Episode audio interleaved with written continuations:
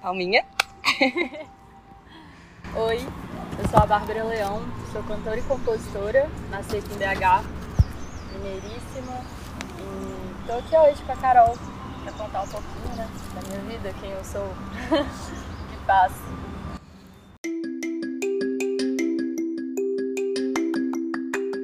Oiê, aqui é a Carolina Chaves e eu sou Giovana de Souza. Sejam muito bem-vindos a mais um episódio do Collabcast, o segundo episódio da nossa série de produções em vídeo e áudio sobre o cenário musical em Belo Horizonte. Nesta série, vamos trazer artistas ou grupos que integram a cena belo-horizontina, e o nosso objetivo é que possamos dar mais visibilidade a artistas do cenário musical de BH, para que nós, da capital mineira, e pessoas de outros locais possam ouvir e conhecer artistas que utilizam da cidade como ferramenta de crescimento, além de um espaço de conhecimento, cultura e criatividade. Em todas as entrevistas, os convidados escolheram locais de Belo Horizonte que são significativos para suas trajetórias, o que pode ou não implicar na qualidade de áudio. Por isso, em alguns momentos da entrevista, você vai ouvir a voz da Giovanna explicando parte do áudio que tenha ficado comprometida foram escolhidos desde praças públicas a restaurantes, o que é o exemplo da produção que você está ouvindo, que foi gravada na pracinha ao lado, ao Bar do Orlando, no bairro Santa Teresa.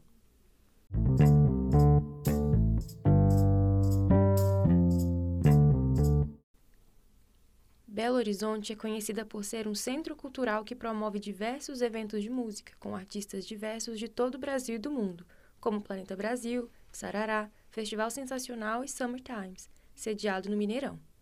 O último, neste ano, recebeu a entrevistada de hoje, Bárbara Leão, uma cantora e compositora mineira. Ela começou na arte cantando e tocando violão em um grupo cultural na escola durante a adolescência e, neste janeiro, cantou no palco Locals Only e teve como convidado o Cruvinel, artista que entrevistamos no episódio passado. Bora para a entrevista. Palminha. Palminha. Oi, sou a Bárbara Leão, sou cantora e compositora, nasci aqui em BH, mineiríssima. E tô aqui hoje com a Carol para contar um pouquinho né, da minha vida, quem eu sou, o que faço. Podemos começar? Sim. Então vamos lá. Você começou no cenário musical seis anos atrás, fazendo voz e violão, certo? Certo. É, participando de bandas, duplas, coisas do tipo. E aí eu queria saber, para a gente começar, o que te levou a entrar no mundo da música e como foi seu processo de descoberta, ou então aceitação como artista? É, sempre gostei de música, né? Sempre tipo, tive um grande envolvimento ali na minha vida dentro de casa, com família e tudo. Mas no colégio eu tive meu primeiro contato assim direto, que foi quando abre um grupo é, cultural e aí eu resolvi me inscrever. E na época eu tocava violão só, tipo, cantava em casa, assim, baixinho e tal. E aí eu resolvi me inscrever e aí meu professor pediu pra eu cantar, tipo, enquanto eu tocava. E aí eu lembro que eu cantei uma música da Marisa Monte. E eu tava cantando baixinho, assim, e aí ele falou, tipo, para de tocar, eu quero, tipo, te ouvir cantar. E eu fiquei, eu não sei cantar. Aí eu cantei, meio que a capela, assim, morrendo de vergonha. E aí na hora não saiu o resultado nem nada. Aí foi, foi bem legal, assim. Aí na outra semana é, eu cheguei lá pra olhar e eu tinha passado pra canto. E eu fiquei tipo, meu Deus, que legal, né? Tipo, nem sabia que a minha voz era bonita, que alguém gostava da minha voz, né? E aí a gente foi fazer primeira, as primeiras reuniões do grupo e tal, e eu comecei a me soltar. E a gente começou a fazer apresentações pra galera do colégio. E aí eu me apaixonei, assim. Desde então eu nunca mais parei de cantar. Mas foi meio que um processo que foi acontecendo também, sabe? Então a música foi cada vez fazendo mais parte da minha vida eu tentei outras coisas, né? Tipo, eu comecei a faculdade de psicologia, eu sempre fui vendedora também, eu saí desse trampo tem pouco tempo, então a minha vida toda, desde os meus 18 anos, eu trabalhei como com venda, né? Sempre com aquela indagação do que eu queria fazer. Então foi um processo que ainda está acontecendo, né? Agora eu tenho certeza absoluta desse processo e estou cada dia mais próxima do que eu acho que é o meu caminho, né, como artista. Mas eu acho que é isso, assim, começou lá no colégio com esse empurrãozinho que rolou, que é uma coisa que eu sou grata, assim. Uhum. Apesar de que eu não era muito boa na escola, sofri pra caramba com matemática, física, química, mas nesse lado, assim, só agradeço, porque realmente foi um pontapé inicial. Assim. É, o que, que foi preciso para que você conseguisse se inserir no cenário musical? Pessoas, processos, momentos mais marcantes dessa trajetória? Eu acho que foi meio orgânico. Quando eu conheci pessoas específicas, assim, é, foi quando eu comecei a me apresentar. Eu lembro que meu primeiro show foi na Casa do Jornalista. É, foi quando a Fauno foi fundada com o Gui Maciel, com Banana, com o Lucas também. E aí os meninos confiavam muito no meu trabalho já. E eu, assim, hoje eu lembro, eu, eu pensando, não, eu era uma criança, assim, tipo, sonhadora ainda, né? Nem tinha ideia de que hoje eu, tra eu ia trabalhar com música. Mas já gostava muito apaixonada, já gostava muito do que eu fazia, mas os meninos confiavam muito em mim. E aí começaram a me colocar em alguns eventos, e aí eu fui conhecendo pessoas, pessoas da cena que estão aí hoje também voando, brilhando, que eu conheci naquela época também. Com as mesmas dúvidas, mesmos questionamentos, alguns mais à frente já, outros no mesmo processo que eu. E eu acho que é participar, né? É vivência. Então, a partir do momento que você conhece uma pessoa aqui, conhece outra ali, que você se faz presente né, na cena, você apoia o outro artista, você tá na rua, tá conhecendo as pessoas, tipo, eu acho que isso é, é primordial, assim, você fazer contato. Ninguém vai conhecer e ser conhecido no sofá de casa, né? Eu acho que você participar dos movimentos da sua cidade é muito importante. Não quer dizer que seja fácil também, que todo mundo vai conseguir estar inserido ali. Eu sei que tem a ver com um monte de questões. No meu caso, eu acho que foi um acaso que me colocou no caminho dos meninos e acabou que dali eu fui criando alguns laços que até hoje estão aí, de pessoas de confiança desde o início lá estavam me ajudando e acreditavam em mim, vice-versa, né? Uhum. Então, acho que foi uma grande troca com várias pessoas que eu fui conhecendo pelo caminho. Uhum. Você teve dois singles solo lançados antes do seu primeiro EP, que foi ontem de 2021 e Faro de 2022, né? Uhum. Como foi o processo de construção e criação desses singles? E além disso, você já planejava que eles estivessem no seu EP? Não. É, o processo de construção foi bem orgânico também. É, foi a partir de uma ligação que eu fiz pro Júlio, e aí ele me perguntou como estavam os processos de criação e tal, eu tava meio parada. Eu tava escrevendo, mas eu tava sem estúdio, sem um pouco, sem, um pouco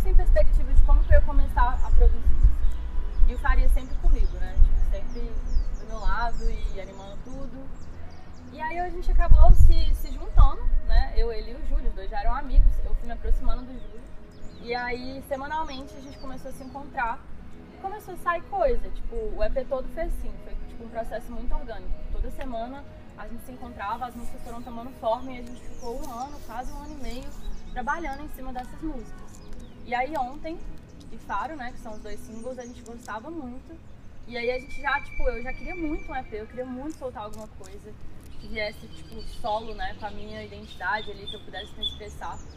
Então a gente meio que bolou esse plano. A gente falou, bora tentar fazer antes do EP dois singles que vão estar dentro dele. Então, tipo assim, foi tudo planejado. A gente realmente pensou em como fazer o lançamento, sabe? Uhum. Mas foi bem orgânico. É, e já que a gente está mais ou menos nessa ideia, eu queria saber quais são as maiores diferenças e dificuldades entre lançar um single e lançar um EP. Ao decorrer de sua resposta, Bárbara comenta sobre uma conversa que teve com alguns amigos artistas. Entre eles, há um consenso de que o artista tem medo de seus próximos lançamentos. Um EP e um álbum são produtos que precisam ser geridos, que demandam tempo e dedicação, até mesmo para o artista entender qual caminho seguir e a melhor maneira de se expressar, em um processo longo e imersivo. Já um single, mesmo que menor, mais leve e mais rápido, também demanda tempo e cuidado no processo de produção e tem um alcance de públicos diferentes, por não demandar uma identificação com uma produção maior.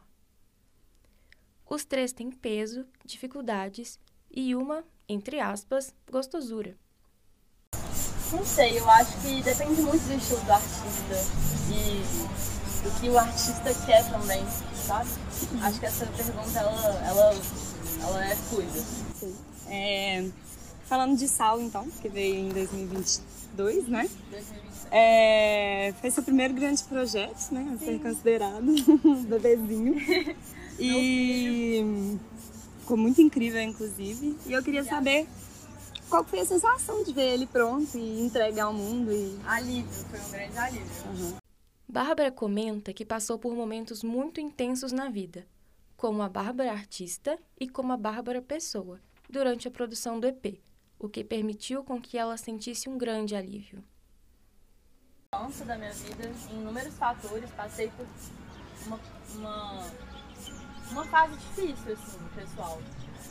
E eu sempre quis soltar o EP, porque o que eu mais queria era passar para as pessoas que me escutam o que eu sinto, né? Tipo, o que eu sou, assim, para as pessoas é, entenderem. Porque eu acho que isso é muito importante. E eu ainda estava nesse processo de autoconhecimento, saindo de um projeto para o outro, e nessa transição né, que rolou entre projetos passados e parcerias e tudo que é, as pessoas foram me conhecendo, eu sentia falta disso, sabe? De poder entrar no meu Spotify e tá lá, sabe? Essa sou eu, isso aqui sou eu, é o que eu faço. E, então eu queria muito, gente, eu quis muito. Quando eu, quando eu soltei foi literalmente uma sensação de alívio, uhum. de grande alívio. Falei, nu, consegui estar no mundo, agora eu posso pensar nos próximos passos, agora eu posso entender mais o que eu quero fazer, como eu quero fazer. Mas foi um processo muito mágico, assim. Muito difícil, mas muito mágico. Porque ser artista independente é muito difícil. Então, é... foi, foi gostoso. é... Essa pergunta, é claro que ela é muito pessoal, no sentido de, tipo, cada um tem uma vivência diferente. Mas eu não podia deixar de perguntar sobre as dificuldades de ser uma mulher no mundo da música. O que você viveu?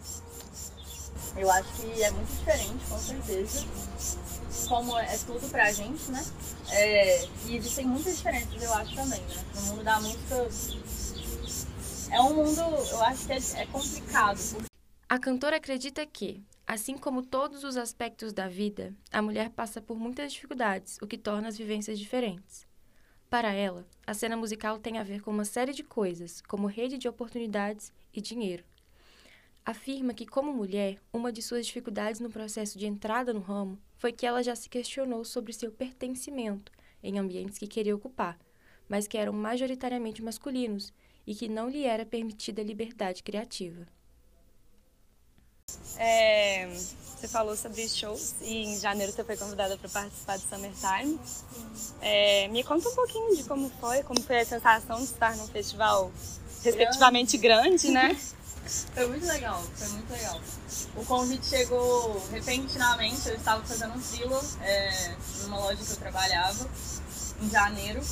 E aí eu tava lá e tal, e aí chegou no, no, no meu WhatsApp mesmo uma mensagem e aí eu já chamei o Faria, né, que é meu produtor também, faz tudo. e aí ele me ajudou, tipo, eu, recebi a mensagem e tal, eu fiquei tipo, nossa, que, que é isso, né, que festival é esse e tal, comecei a me inteirar. Aí o Faria me ajudou, a gente pesquisou, ele trocou ideia. E aí ficou meio que no ar, assim, a gente fez a proposta, né, e ficou meio que no ar, a gente não sabia se ia mesmo rolar. Aí depois de umas três semanas, a gente recebeu a notícia que tinha sido aprovado e aí eu fiquei de cara, gente, eu fiquei muito feliz. Porque eu falei no primeiro show do ano, depois do meu primeiro lançamento solo, eu fiquei muito feliz, muito feliz. A gente tem que ter essa consciência também. É, eu tive essa consciência, mas é uma puta oportunidade, né? A gente que é independente, ter o um nome na line, né? A gente conseguir essa visibilidade do trabalho foi muito incrível. Fiquei muito feliz, primeiro de muito. Deus quiser. Que ótimo. É, para acabar, então, eu queria saber um pouquinho de planos para o futuro. Quais são? Se existem?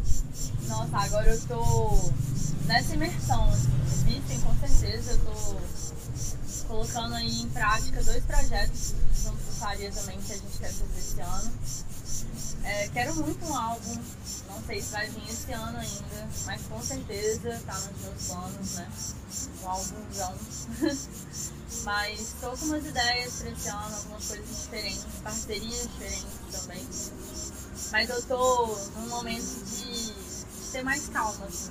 Eu quero realmente dedicar muito antes de contar, ter certeza antes de contar, mas com certeza vai vir coisa nova aí. Estou muito animada, mas a gente já está processando as ideias. Muito obrigada. É isso. Nada, obrigada a você.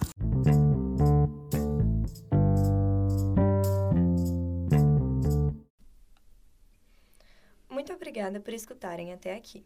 Na próxima quinta-feira, o novo episódio dessa série especial estará no ar, desta vez com o cantor Beto Guitarras. Enquanto isso, nos siga nas nossas redes sociais, arroba Minas no Instagram e no Twitter, e a Bárbara Leão, arroba Bárbara F. Leão, underline, no Instagram e no Twitter. Até mais!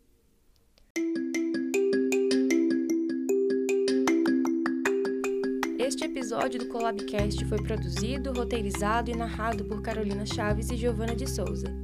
A entrevista foi realizada por Carolina Chaves. A captação de áudio foi da equipe do Laboratório de Rádio, com a Brisa dos Anjos, Marcela Fernandes e Clara Costa. A edição de áudio foi de Giovana de Souza, Brisa dos Anjos e Marcela Fernandes, com a supervisão de produção de Verônica Soares.